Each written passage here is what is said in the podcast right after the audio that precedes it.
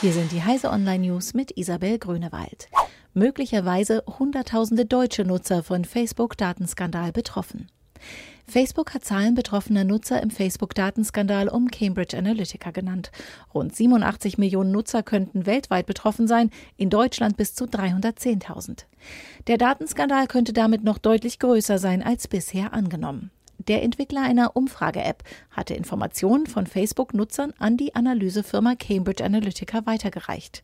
An der Umfrage selbst hätten sich laut Facebook lediglich 65 Nutzer aus Deutschland beteiligt.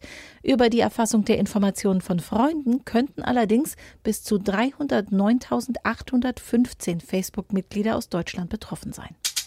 Mehr Elektroautos nicht so gut für die Daimler-Bilanz. Der Wandel in der Autoindustrie kostet Zeit und vor allem sehr viel Geld. Mehr Elektroautos sind gut für die CO2-Bilanz, aber nicht so gut für unsere Konzernbilanz, jedenfalls vorübergehend, sagte Daimler-Chef Dieter Zetsche. Daimler will das erste vollelektrische Auto der Marke EQ von 2019 an produzieren. Neun weitere Modelle sollen folgen.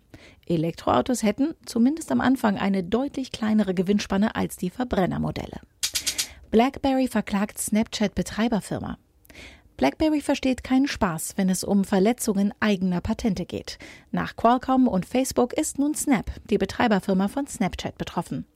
Die Foto-App habe sechs Patente verletzt, erklärt BlackBerry in der Klage.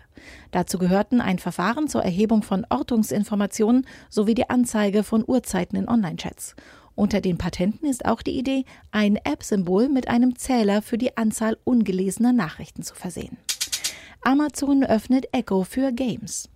Alexa Gadgets sollen Amazons Sprachassistentin künftig auch zur Spielkameradin machen. Ergänzend zum Alexa Skills Kit steht Entwicklern dafür ab sofort die Gadget Skill API in der ersten Beta-Version zur Verfügung. Über die neue Programmierschnittstelle lassen sich die bunten Echo-Buttons um Spielefunktionen erweitern, die mit sämtlichen Echo-Geräten genutzt werden können. Diese und alle weiteren aktuellen Nachrichten finden Sie auf heise.de.